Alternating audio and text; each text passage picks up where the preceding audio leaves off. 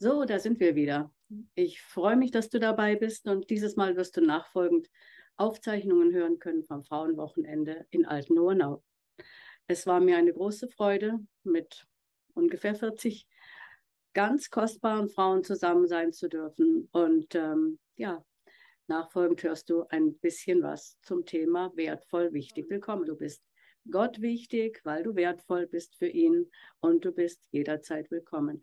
Das wünsche ich mir, dass du mitnimmst. Aber tatsächlich gibt es noch einige andere Gedanken, die so vorher gar nicht geplant waren. Und ich wünsche dir einen großen Segen, denen, die sich nochmal anhören, auch einen großen Segen.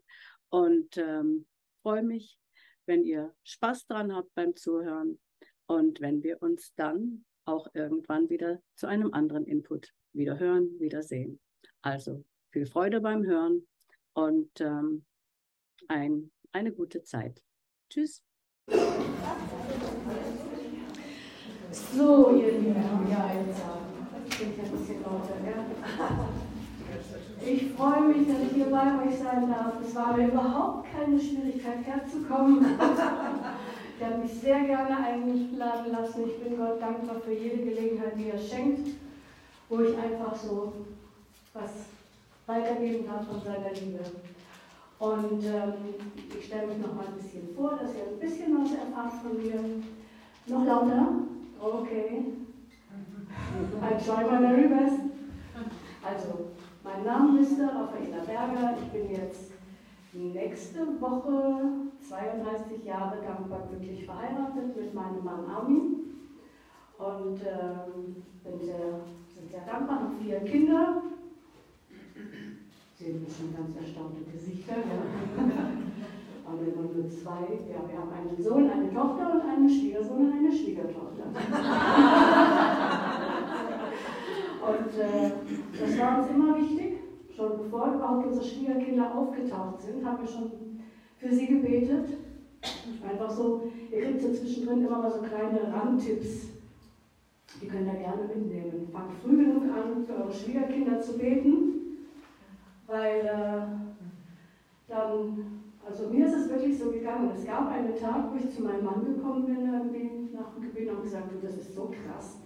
Ich habe schon eine Liebe in meinem Herzen für zwei Menschen, die ich noch gar nicht kenne. Und es war wirklich so dann äh, bereitet Gott schon gut vor. Genau, und dann haben wir zwei süße Enkel. Meine kleinste Enkelin, die ist einen Tag vor mir ein Jahr alt geworden, also die ist jetzt vergangene Woche ein Jahr alt geworden und was haben wir heute vergangene Woche so Quatsch? Vorgestern. und äh, die Sophie Graves, die wird am 8. Dezember fünf Jahre alt. Und du denkst dir, Fünf Jahre. Wo sind diese fünf Jahre hingegangen? Gell? Krass. Genau. Was gibt es sonst noch zu erzählen? Auch bestimmt noch einiges. Ihr werdet manches erfahren jetzt in diesen Tagen. Nein, es kommt keine weitere Sprecherin. Wir müssen die auch mitnehmen. Und ähm, ja, ich werde immer wieder mal Geschichten erzählen. Ihr werdet von mir immer wieder mal Geschichten hören aus der Bibel und auch private Geschichten, was man alles so schön ein bisschen zusammenführen kann. Und eigentlich ist es genau das, was Jesus auch gemacht hat. Gell? Jesus hat den Menschen Geschichten erzählt, Gleichnisse, um ihnen Zusammenhänge deutlich zu machen, um sie ähm, ja, einfach abzuholen, um ihnen Dinge klar zu machen. Okay? Und so möchte ich heute einsteigen, weil wir fangen heute an mit dem Thema, du bist wertvoll. Ja, das ist immer so eine Sache, ne? du bist wertvoll. Das hat man schon so oft gehört, ja. Gott ist gut und Gott hat dich lieb und du bist wertvoll. Das, oh, das war gut. Aber ich möchte, wenn ihr an diesem Sonntag nach Hause geht, dann möchte ich, dass ihr wirklich Dinge verinnerlicht. Das ist das Gebet von vielen Frauen vorher schon gewesen und auch meines, dass ihr erfrischt nach Hause geht, aber auch mit einem tiefen Wissen, wie euer himmlischer Vater ist. Ich habe mir gerade gedacht, dass ich da stehen kann und dieses Lied singen kann, Vater, bei dir bin ich zu Hause und die Hände heben kann, weil es mich wirklich ich mich wirklich sehne nach diesem Vater im Himmel, das ist eigentlich schon ein Wunder, weil ich diese Beziehung nie zu meinem äh, irdischen Papa hatte. Das ist so ganz anders gewesen als das, was ich zu meinem himmlischen Papa singen kann. Und, ähm, und das ist das, was ich euch so wirklich vermitteln will und wo ich auch empfinde, dass es ein großer, großes Stück meines Auftrags ist, den Gott mir gegeben hat, vor vielen Jahren schon. Bring ihnen meine Liebe. Ich habe früher immer gedacht, ja, die Menschen wissen doch, dass Gott sie liebt. Aber es stimmt nicht. Viele, viele Menschen wissen nicht, dass Gott sie liebt. Und ich glaube, dass auch hier heute Frauen sind, die das noch, die das im Kopf zwar wissen, weil die Bibel das ja sagt, aber wo es im Herzen noch nicht angekommen ist. Und deswegen sollst du heute einfach hören, wie wertvoll du in Gottes Augen bist. Und ähm, ich erzähle euch so eine kleine Rundumgeschichte zu dem Thema, um das es heute geht, zu diesem wertvollen Thema. Und zwar findet ihr die im zweiten Buch Samuel. Und da geht es um einen Jungen, einen mit Namen Mephibosheth. Das ist eigentlich so der Name, um den es heute geht. Und zuvor müsst ihr wissen, das ist eine Zeit, da ging es um den König Saul und ähm, den schon bekannten Nachfolger David. Und äh, Saul hat geführt, ist ungehorsam gewesen Gott gegenüber und ist dann auch ähm, ja, sehr unrühmlich zu Tode gekommen, hat aber zuvor noch viele Lügen über den David verbreitet. Und das war ein sehr großes Problem, weil irgendwann kam der David mal ähm, hin zum, zum, zu dem Volk Israel, kam mit seinen Truppen und als die Leute das hörten, dass der David kommt, haben sie eine solche Panik geschoben, weil sie diese Lügen vom Saul gehört hatten, haben sie eine solche Panik geschoben und sind davon, auf und davon. Und in diesem Zusammenhang hat ein Kindermädchen von Jonathan, Jonathan war der Sohn von König Saul, und äh, das Kindermädchen hat praktisch den Enkel von König Saul, den Sohn von Jonathan, sind ja noch alle zusammen, okay, auf den Arm genommen, wollte fliehen. Und auf dieser Flucht ist, ist ihr der Junge runtergefallen und war von dem Moment an an beiden Beinen gelähmt. Es war ein fünfjähriger Junge, gelähmt an beiden Beinen. Und gelähmt zu sein an beiden Beinen, warst verrückt, das heißt, du bist plötzlich nichts mehr wert. Also dieser Junge, der eigentlich die Prinzenrolle hatte, Prinzenrolle? ich wollte eigentlich Kekse mitbringen, aber der war auf einmal nichts mehr wert, von einem Moment auf den anderen. Ja? Und ähm, das ist so diese Rahmengeschichte, die man wissen muss um dann zu verstehen, wie es weitergegangen ist. Und ähm, er, ist, er ist gefallen, weil, weil Lügen über den König verbreitet worden sind. Weil Lügen über den König David vorher verbreitet worden sind. Und vielleicht bist auch du in deinem Leben an der einen oder anderen Stelle gelähmt, kommst nicht in deine Bestimmung, nicht in deine Berufung, weil man dir Lügen über deinen König erzählt hat. Oder weil du Lügen glaubst von deinem himmlischen Vater. Sind wir noch alle beieinander? Okay. Ich muss das immer mal so ein bisschen checken, ob das so, ob das, ob wir alle so miteinander sind. Genau. Ähm, ich erlebe das immer wieder mal, dass Menschen Gott sehen so entweder, so, so kenne ich es eben auch aus meinem ursprünglichen Familie. Ich bin aufgewachsen in einem katholischen Elternhaus und ich kannte Karfreitag, ich kannte die hohen Feiertage. Ja, man ist sonntags in die Kirche gegangen, beziehungsweise wir sind in die Kirche geschickt worden. Und ähm, für mich war Gott immer der, der so über allem wacht, aber nicht als behütender Vater, sondern mach bloß alles richtig. So. Das war so mein Gottesbild, bis mal ein ganz anderer Tag kam. Und das ist das, was ich oft so, so wahrnehme. Ähm, oder dass man so den Gedanken hat, Gott hat überhaupt kein persönliches Interesse an mir. Ich bin viel zu klein, viel zu unwürdig. Was will Gott denn an mir? Was will er denn an dir, Christina, auch, auch Interesse haben, oder? Also, hm, ja. Aber das ist sowas, wo ich denke, na, die anderen, aber mich doch nicht. Oder dass er mit den Dingen der Welt viel genug zu tun hat und so weiter. Aber mein, mein innigstes Sehnen ist, dass, ich, dass ihr eben mit diesem ganz anderen Wissen nach Hause geht. Dass ihr wirklich wisst, ich bin Gott wichtig. Ähm, weil nur so könnt ihr auch die nächste Zeit wirklich immer noch mehr Freude haben und immer noch mehr von seiner Liebe auch weitergeben. Wenn ich jetzt an diesen kleinen Jungen denke, so fünf Jahre alt, schau, stell dir vor, er ist, sitzt vielleicht am Fenster, draußen spielen die anderen Jungs Fußball oder fangen, nachlaufen, verstecken, was auch immer. Dieser kleine Junge hat nicht mehr dazugehört. Was hat man ihm wohl nachgeschrien? Hinkelbein, Lama oder was auch immer. Wie ist es ihm gegangen als Teenager? Alle anderen haben irgendwelche Dates ausgemacht und er irgendwo abseits. Ich weiß nicht, vielleicht fühlst du dich auch irgendwo abseits, nicht gesehen. Als junger Mann oder als Ehemann, später als Vater, wie hat er sich gefühlt?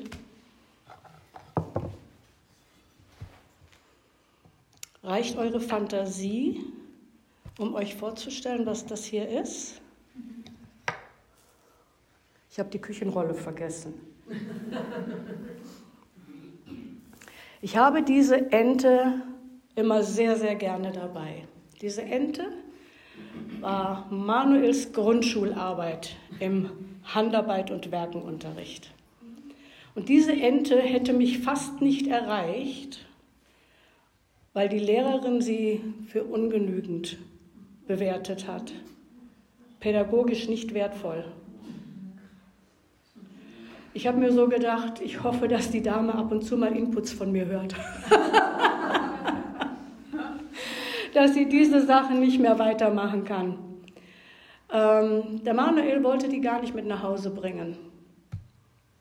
Ich bin sehr froh, dass er einen Freund hatte, der zu ihm gesagt hat, du deiner Mama gefällt die ganz bestimmt.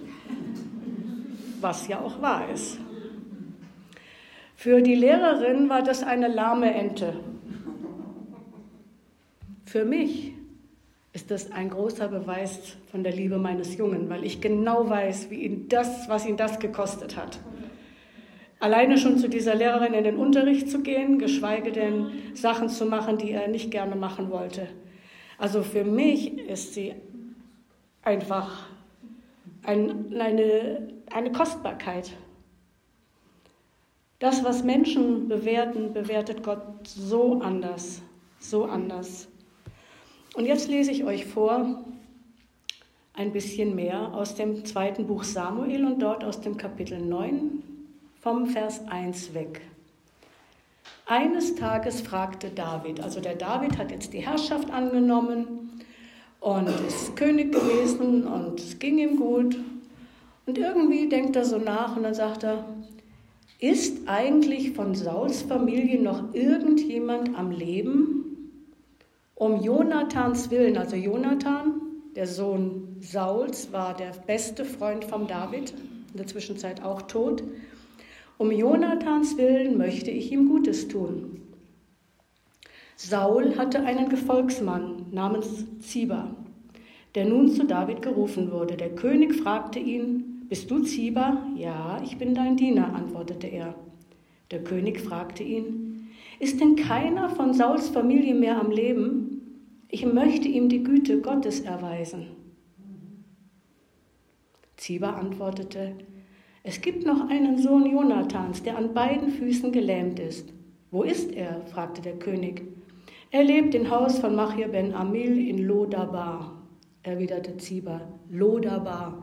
Das ist so irgendwo im Nirgendwo. Das ist so, gibt's eigentlich gar nicht. Das ist wie Bielefeld. yes! Endlich habe ich kapiert, warum man das immer wieder spricht. Kennt ihr diese Bielefeld-Gags? Ich komme daher. Immer wieder lernt man Bielefeld. Genau, aber irgendjemand hat gesagt, wie, wie war das? Es gibt diese Ausfahrt Bielefeld, aber es gibt keinen, das liegt irgendwie weiter weg. Also auf jeden Fall Loderbar sind wir wieder. genau. Ähm, so. Da schickte der König Leute hin und ließ ihn holen. Und so kam Mephibosheth Ben Jonathan, also der Sohn von Jonathan, der Enkel Sauls, zu David und fiel vor ihm auf die Knie mit dem Gesicht auf den Boden. Mephibosheth, sagte David.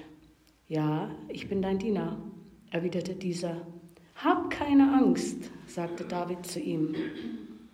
Um deines Vaters Jonathan willen möchte ich dir Gutes tun. Ich möchte euch ein bisschen mitnehmen in diese Situation, weil wir lesen oft so drüber. Und das ist auch was, was ich so gerne äh, euch ermutigen möchte, dass ihr nicht mehr einfach nur lest, sondern euch versucht reinzuversetzen. Jetzt war dieser Junge gefallen, jetzt war dieser Junge x Jahre, er ist in der Zwischenzeit schon, wo dieser Ruf vom König kommt, ist er ja schon verheiratet, hat auch selber schon Kinder, ist aber ein Krüppel letztendlich. Ähm, er ist gefallen, weil der König David kommt, weil alle auf der Flucht sind. Und jetzt ist er zu Hause in diesem Irgendwo im Nirgendwo.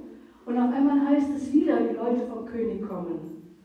Da sitzt du nicht einfach nur da und denkst, ach ja, Leute vom König kommen, da kommt auch wieder Todesangst drauf. Da ist auch wieder, wieso, was will er denn jetzt noch von mir? Hm? Und äh, deswegen ist es ganz wichtig, dass wir uns bewusst machen, er, er hat etwas erwartet, etwas komplett anderes erwartet als das, was ihm dann widerfährt. Ihm widerfährt nämlich Folgendes. Um deines Vaters Jonathan willen möchte ich dir Gutes tun. Ich werde dir alle Ländereien deines Großvaters Saul zurückgeben und du darfst, und jetzt kommst du ins Spiel, Silvia, immer an meinem Tisch essen. Hm? Immer an meinem Tisch essen. Da warf er sich erneut nieder und sagte, was ist denn dein Diener schon, dass du mich, dich mir so zuwendest? Ich bin doch nur ein toter Hund. Schau mal, das ist die Sicht, die er von sich hat. Und wenn du von dir eine Sicht hast, die nicht mit dem Wort Gottes übereinstimmt, nicht mit dem übereinstimmt, was Gott in dir sieht, dann schraubst du an deinem Lebenssinn, deiner Lebenserfüllung vorbei. Und da, da ist Schluss damit, Leute. Okay? Weil das ist mega wichtig, dass ihr wisst, ihr seid ja nicht zufällig in dieser Zeit. Ihr seid nicht zufällig in diese Zeit geboren. Schau mal, wir könnten auch vor 500 Jahren geboren sein. Das wäre für mich echt blöd gewesen, da wäre ich auf dem Scheiterhaufen gelandet. ja, das muss ja auch mal ein Gedanke wert, oder? Wir sind in diese Zeit geboren, weil Gott einen Auftrag hat. Für jede Einzelne, da wo du bist, braucht Gott dich. In deiner Familie, in deiner Ehe, an deinem Arbeitsplatz, in der Schule, je nachdem, wo du gerade steckst. Gott braucht dich und er hat dir deinen Mann oder deinen Eltern oder deine Kinder nicht zugemutet. Ich sage das so gerne, manche kennen das ja schon. Er hat es dir zugetraut. Das ist ein Unterschied. Das ist echt ein Unterschied. Er hat es dir zugetraut, er hat es dir anvertraut. Und manches Mal geht man durch irgendwelche Nöte, aber am Ende will Gott da was draus machen, was zu seiner Ehre ist, beziehungsweise zu deiner Freude, zu deinem Segen. Sind wir noch zusammen oder sind die ersten schon am Wegschlafen? Das ist anstrengend, so ein ganzer Tag jetzt auch, gell? Also, auf jeden Fall, das ist richtig krass, was da dem ähm, Mephibosheth zugesagt wird. Der König ließ Ziba, den Gefolgsmann Sauls, zu sich kommen und sagte zu ihm, alles, was Saul und seiner Familie gehört hat, habe ich dem Enkel deines Herrn zurückgegeben. Du wirst jetzt mit deinen Söhnen und Knechten das Land bearbeiten und die Ernte einbringen, damit der Enkel deines Herrn seinen Lebensunterhalt hat. Mephibosheth selbst wird immer an meinem Tisch essen. Der Ziba, also der, der Knecht ja, der hatte 15 Söhne und 20 Knechte und alle haben praktisch gearbeitet mit für den Lebensunterhalt von dem Mephibosheth. Finde ich schon krass. Du deckst mir den Tisch im Angesicht meiner Freunde. Der tote Hund aus irgendwo im Nirgendwo ist auf einmal am Tisch des Königs gesessen. Die lahme Ente, die ähm, ist zu einer Kostbarkeit, die es hat, ihr seht, die hat jetzt diese ganzen, wie alt ist unser Manuel? 30, 24 Jahre überlebt. Coole Sache, gell? Und wird es noch weiter überleben. Aber es ist so wichtig, dass du nicht von dir denkst, du kannst nichts, du hast nichts, du bist nichts. Ja, meine Schwester konnte das schon immer viel besser als ich. Welche Lüge über deinen König hat dich verletzt? Wo bist du ähm, so niedergeschlagen, so deprimiert, so runtergezogen, dass du denkst, ich weiß gar nicht, wo mein Platz ist? Ich denke, dass du es an diesem Wochenende hören wirst. Wo hast du deine Talente vergraben? Ma, ich bin nie zur Klassensprecherin gewählt worden, obwohl du, das war heute so eine krasse Geschichte. Die Silvia erzählt uns, darf ich das so sagen? Die Silvia erzählt uns heute am Tisch, dass sie früher als Mädchen gestottert hat und als junge Frau. Glaubt doch kein Mensch, wenn sie hier vorne steht. Ja? Ist das nicht, aber das ist das, was Gott macht, wenn wir uns trauen, einen Schritt vorzugehen. Oder es war so großartig, Ingrid und, und Katrin. Ähm, das kommt nicht auf jeden Ton an, es kommt auf das Herz an und das hat man total gespürt und ihr habt uns mitgenommen. Ja? Aber wenn ihr sagt, nein, ich kann doch nicht und wenn das nicht so gescheit geht, dann bringen wir uns um das, was drin steckt. Dann vergraben wir die Talente. Dann sehen wir uns anders, als Gott uns sieht. Okay? Als ich zu Gott fand, da war mein Leben eine Aneinanderreihung von unrühmlichen äh, Taten. Man hatte mich verletzt, aber ich habe auch verletzt. In mir wurde zerstört, aber ich habe auch zerstört. Wisst ihr, ich sage sonst immer wieder, die, die mich schon öfter gehört haben, wissen das. Im Matthäus-Evangelium heißt es, wem viel vergeben worden ist, der liebt viel. Und ich bin eine Frau, der hat Gott ganz viel vergeben. Und wie mir das mal bewusst geworden ist, ist in mir so eine Liebe gewesen, so eine Dankbarkeit für das, was Jesus für mich am Kreuz bezahlt hat, dass ich das einfach, das einfach raus. Das muss euch erreichen. Weil ich war, ich war früher ein Mensch, ich habe wahnsinnig viel gelogen. Das fing als Kind schon an. Ja, natürlich aus Angst vor Strafe oder, oder da waren so viele Sachen, hast du das Lügen angefangen und irgendwann, also ich konnte manchmal das schon nicht mehr unterscheiden. Ja, wann Lügen, wann nicht Lügen.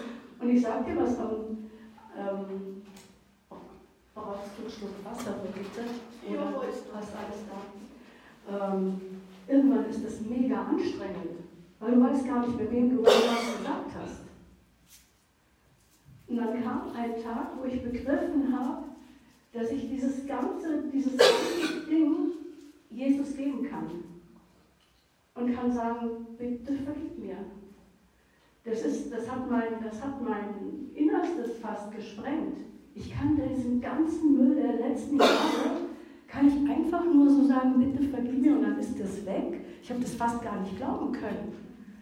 Und da ist in mir so viel aufgegangen und ich habe wirklich von da weg, ich gesagt, Herr, bitte vergib mir und hilf mir, dass ich nicht mehr lüge. Ich will nicht mehr lügen.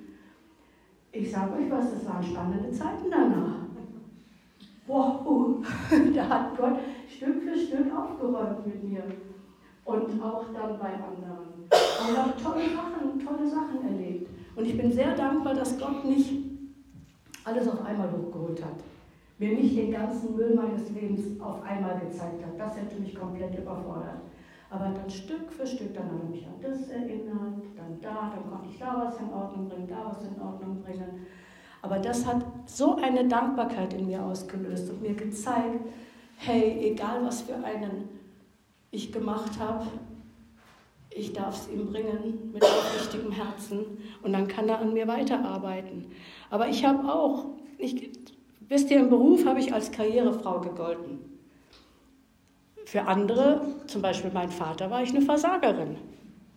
Was bist du jetzt? Bist du jetzt das oder bist du das? Oder bist du das, was nochmal jemand anders sagt? eine Lügnerin. Ne? Letztendlich ist es wichtig, dass wir schauen, ja, was sagt Gott zu uns? Was sagt der König, wer du bist? Eine lahme Ente, ein toter Hund, eine blöde Kuh, ein dummes Schaf? Oder wertgeachtet in meinen Augen? Ich habe dich je und je geliebt. Ich habe dich in meine Hände gezeichnet. Ich bin für dich ans Kreuz gegangen. Ich bin ans Kreuz gegangen, da hast du noch, noch in den Windeln gelegen, hast du noch nichts wissen wollen von mir. Da habe ich schon für deine Lügen, Raffaela, schon bezahlt. Da habe ich schon bezahlt für den anderen Schmarrn, den du gemacht hast. Geklaut habe ich mal. Ihr habt noch ein paar Tage, da kann man noch ein bisschen was erfahren. Ja? Da hat Jesus schon für mich bezahlt, wo ich noch gar nichts von ihm wissen wollte. Wenn das mal nicht Liebe ist. Und dann kam der Tag, dann kam der Tag, wo ich ähm, so an einem Punkt war, dass ich mir am liebsten das Leben genommen hätte. Und in dieser Situation hinein, zufällig, komme ich in der Kapelle. Das war, das war so krass, ich bin auf dem Spaziergang, das war in Greimau, Garmisch, ich weiß nicht, wer das kennt. Ähm, ein Spaziergang war von mir überhaupt nicht geplant, gehen und, und guck direkt auf eine offene Tür von der Kapelle.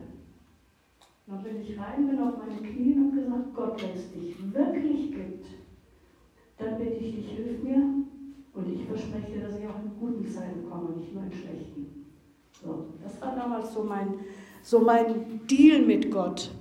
Und von da weg, ich habe nichts Mystisches erlebt oder so, aber ich war zur richtigen Zeit am richtigen Ort mit der richtigen Herzenshaltung. Da konnte Gott eingreifen, da konnte Gott was tun. Und ähm, so auch die Vergangenheit, egal wie sie ausgeschaut hat, wenn du zur richtigen Zeit am richtigen Ort bist, und das bist du jetzt gerade, dann kannst du Gott sagen, okay, ich lege dir das jetzt einfach hin. Und ich will wirklich diesen Schmarrn des Lebens, will ich abgeben und ich will mich so sehen, wie du mich siehst. Wir sind manchmal, sind wir am falschen Platz, sehen wir uns komplett anders, als Gott uns sieht. Und äh, er sieht uns in dem Moment, wo wir Jesus angenommen haben, in dem Moment sieht er in, oder haben wir noch mehr in uns an Gaben und Talenten, an Berufung, an Bestimmung, die raus kann und auch raus muss. Ähm, ihr seid nämlich dann, bin ich wieder, ich habe gesagt morgen, aber das ist heute schon, Epheser 2, 19 sind wir nämlich Hausgenossen. So wie der Mephibosheth an den Tisch darf. So auch ihr heißt es. Wir sind nicht mehr Fremde, nicht mehr welche von irgendwo, sondern in dem Moment, wo wir Jesus angenommen haben, sind wir mit am Tisch. Wisst ihr, ich habe 2017 noch eine Ausbildung gemacht zur Mediatorin. Wisst ihr, was eine Mediatorin ist? Alle? Das ist eigentlich nichts anderes als Streitschlichterin, hört sich aber toll an. Ne? Es wird eingeschaltet heute immer mehr, gerade auch von Versicherungen, wenn sie äh, Rechtsstreitigkeiten mit Anwälten vermeiden wollen, dann versucht man die beiden Kontrahenten über, bevor es zum Rechtsanwalt geht, über Mediatoren zu besänftigen. So. War eine ganz coole Ausbildung und die war auf der wunderschönen Fraueninsel. Und äh, da hat mich der Armin dann eigentlich immer jeden Tag mit dem Auto von Bernau nach Gstaad gefahren, da bin ich mit der Fähre rüber, hin und her. Und dann gab es einen Tag, das war der letzte Tag, ähm, wo der Armin abends noch einen anderen Termin hatte. Und äh, dann haben wir ausgemacht, falls ich vorher mit der Fähre ankomme, dann bleibe ich in der Eisdiele. Und er holt mich halt dann da ab. Okay, ich kam mit der Fähre an, ging zu der Eisdiele, habe gesehen, der Platz, alles ist voll, kein einziger Platz mehr frei. Da habe ich gedacht, ach, laufe ich ihm einfach entgegen. habe ich dann auch gemacht, bin ihm entgegengelaufen, an der Straße entlang, alles bestens. Habe mich dann in so eine Kurve reingestellt, dass er mich sehen kann, wenn er kommt. 10 Minuten vergingen, Viertelstunde, 20 Minuten. In der Zwischenzeit fuhren Samkas und so. Boah, habe ich schon mich echt wehren müssen gegen Angst und Sorge. Und ähm, dunkel ist es langsam geworden. War gut, dass ich unter einer Laterne gestanden bin. Anderthalb Stunden bin ich da gestanden, bis mein Mann kam. Aber soll ich euch was sagen? Er kam von einer anderen Richtung. Was ich nicht gecheckt habe, er hatte den Termin, aber in einer anderen Richtung. Jetzt ist er da unten an der Eisdiele rumgetigert, hat totale Panik gehabt und ausgerechnet, ich, hab, ich kann mich nicht erinnern, dass ich mein Handy schon mal vergessen habe. An dem Tag hatte ich es vergessen, wie das dann auch so ist immer. Ja? Und ähm, was will ich sagen? Es war nicht im Armin seine Schuld. Er wollte mich holen, er wollte mich segnen. Ich übertrage das jetzt mal. Aber ich stand am falschen Platz. Und so auch wir manches Mal. Ja?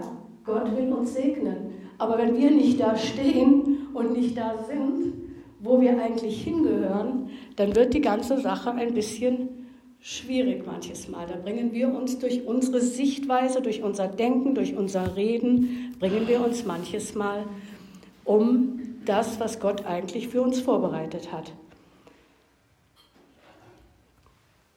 Jetzt muss ich euch mal aufstehen lassen.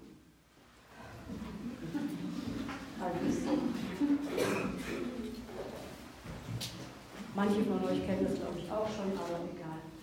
Ähm, macht doch bitte mal alle, also auf einem Bein stehen, wer es kann, nur wer es kann.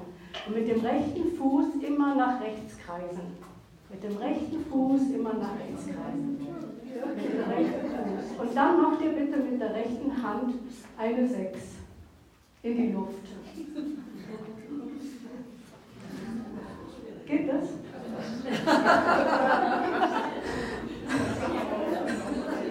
Geht das? Wenn du nach rechts kreist und dann den Sechser machen willst, wohin geht, wohin geht die Hand? Nee, das Bein. Genau, das Bein.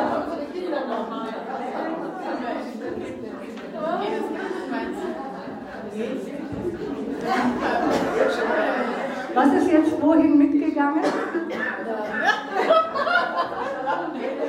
Das, das Bein hat jetzt den Sechser mitgemacht, oder?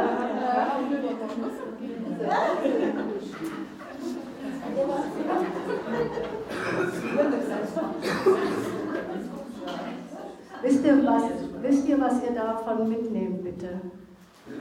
Wohin eure Gedanken gehen, geht der Rest mit. Das ist so. Wenn ich von mir denke, ich bin eine Versagerin, ich kann sowieso nichts, ja, äh, ich komme da und da nicht weiter, ich bin, was weiß ich, zu, zu blöd, zu dumm, zu irgendwas, dann läuft mein Leben auch so. Und dann läuft das Leben nicht so, weil Gott es so wollte, sondern dann läuft es deswegen so, weil du Lügen gehört hast und Lügen geglaubt hast. Und an der Stelle erzähle ich eigentlich, ähm, ich kann jetzt gar nicht sagen gern, weil gern erzähle ich es nicht, aber es kann euch helfen. Diese Lügen zum Beispiel haben das Leben meiner Mutter komplett an, an der meiner Meinung nach ihrer Bestimmung vorbeigeführt.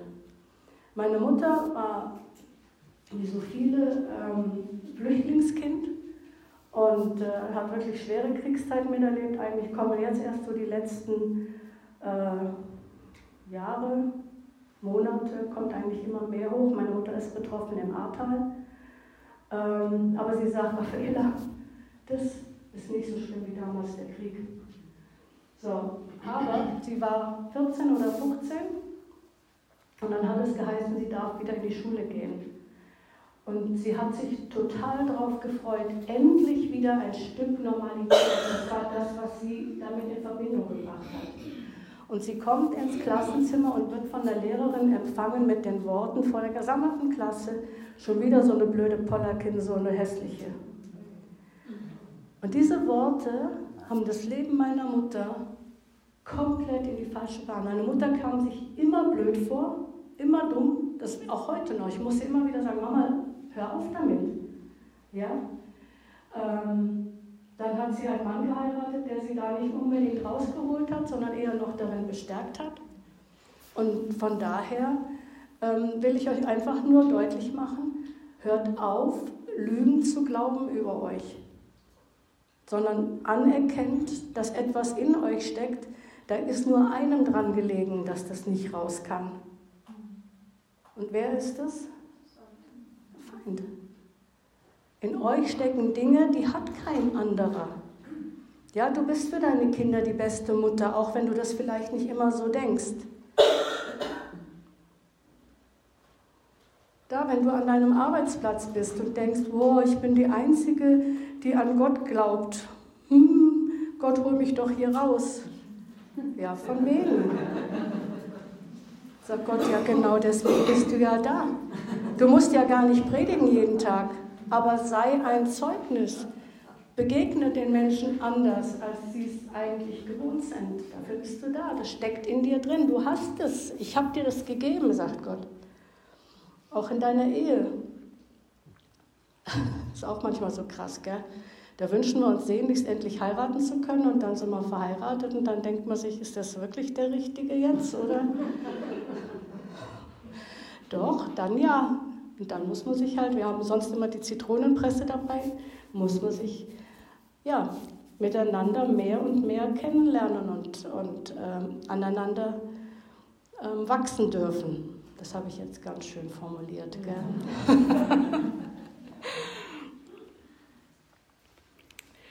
Wisst ihr, ähm, ich war so fünf, ich war noch nicht in der Schule, aber meine Eltern waren ganz stolz, dass ich schon ein bisschen lesen konnte.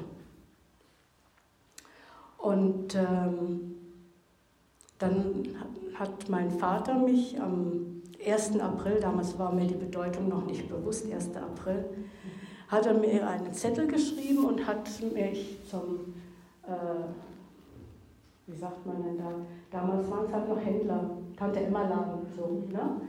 Geschickt und hat gesagt, ich soll das für 5 Pfennig kaufen. Ne? Dann gebe ich dem Händler das Zettel und sage, für 5 Pfennig soll ich das kaufen. Dann guckt der Händler sich das so an und sagt, habe ich nicht. Gib mir den Zettel wieder, gehe wieder nach Hause. Gell? Mein Vater, doch, doch, das hat er schon. Das hat er noch nicht richtig gelesen. So. Dreimal bin ich den Weg gegangen. Auf dem Zettel stand Ibidum. Für fünfpfennig Ibidum. Mein Vater fand es so lustig. Den 1. April, ja, la la la la. Jetzt kann ich auch drüber lachen, ihr Lieben. Aber wisst ihr, Gott ist nicht so. Gott lässt ja nicht irgendwie, Gott sagt nicht irgendwas in seinem Wort und sagt, ich habe dir versprochen, dass ich bei dir bin. Ich habe dir versprochen, ich stehe ich steh zu dir. Ich habe dir versprochen, ich liebe dich. Ich habe dir versprochen, ich versorge dich. Ich habe dir versprochen, dass es einen Partner gibt für dich. Es ist nicht gut, dass der Mensch allein sei, das habe ich versprochen. Und ich mache dir keine lange Nase. Nur wenn das noch nicht so ist, wie es jetzt gerade ist, äh, oder noch nicht so ist, wie du es dir wünschst, dann wird es noch irgendwas brauchen dazwischen. Und dann vertrau mir, dass ich dich dahin bringe. Das Problem ist, dass wir oft, viel zu oft aussteigen auf dem Weg zum Ziel. Egal, welche Ziele wir sind, ob das eine Heilung ist, ob das Finanzen sind, ob das ein neuer Arbeitsplatz ist, egal was das ist. Wir beten und dann wünschen wir uns oft so eine Instant-Antwort. Ne? Aber Gott sagt, ich habe es dir versprochen, ich mache dir keine lange Nase und ich will mit dir ans Ziel kommen. Aber dafür musst du mit meiner Sichtweise übereinstimmen. Dafür musst auch du wirklich das annehmen, was ich zu dir sage. Gott guckt nicht auf deine Fehler oder Mängel oder auf dein Versagen.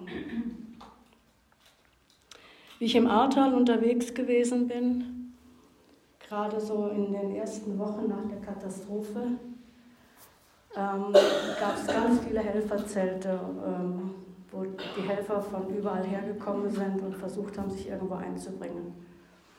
Dann begegne ich da einem Mann im Rollstuhl.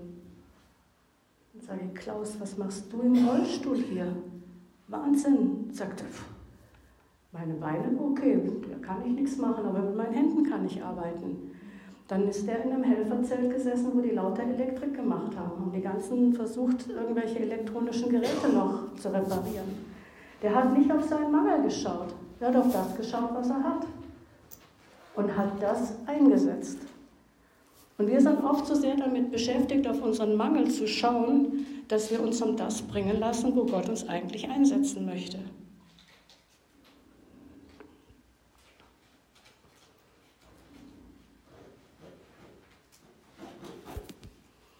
Wie ist denn das? Wer von euch hat Kinder? Und habt ihr euch auch überlegt, heute noch in der Früh, was ihr ihnen heute so richtig noch eins reinwürgen könnt?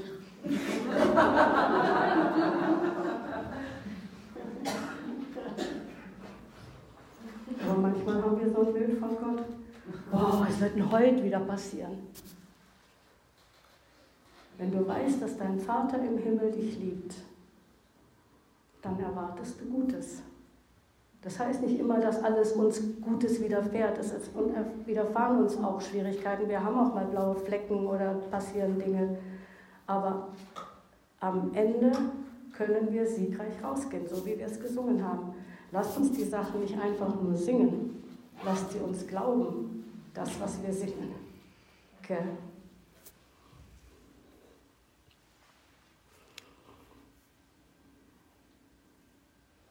Ihr sucht auch nicht in euren Kindern den Perfektionismus, oder? Ihr möchtet einfach nur geliebt werden, oder? Oder? Und so ist es auch mit unserem himmlischen Vater. Er, will keine, er braucht keine perfekten Marionetten, die hätte er sich schaffen können. Aber er möchte, dass wir ihn aus freiem Willen lieben. Und das können wir aber nur, wenn wir anfangen können, ihm zu vertrauen. Und deswegen kriegt ihr heute eine Hausaufgabe von mir. Das habe ich noch nie gemacht. Ne? Na, ich habe wirklich ein Arbeitsblatt dabei. Das ist einfach nur für euch.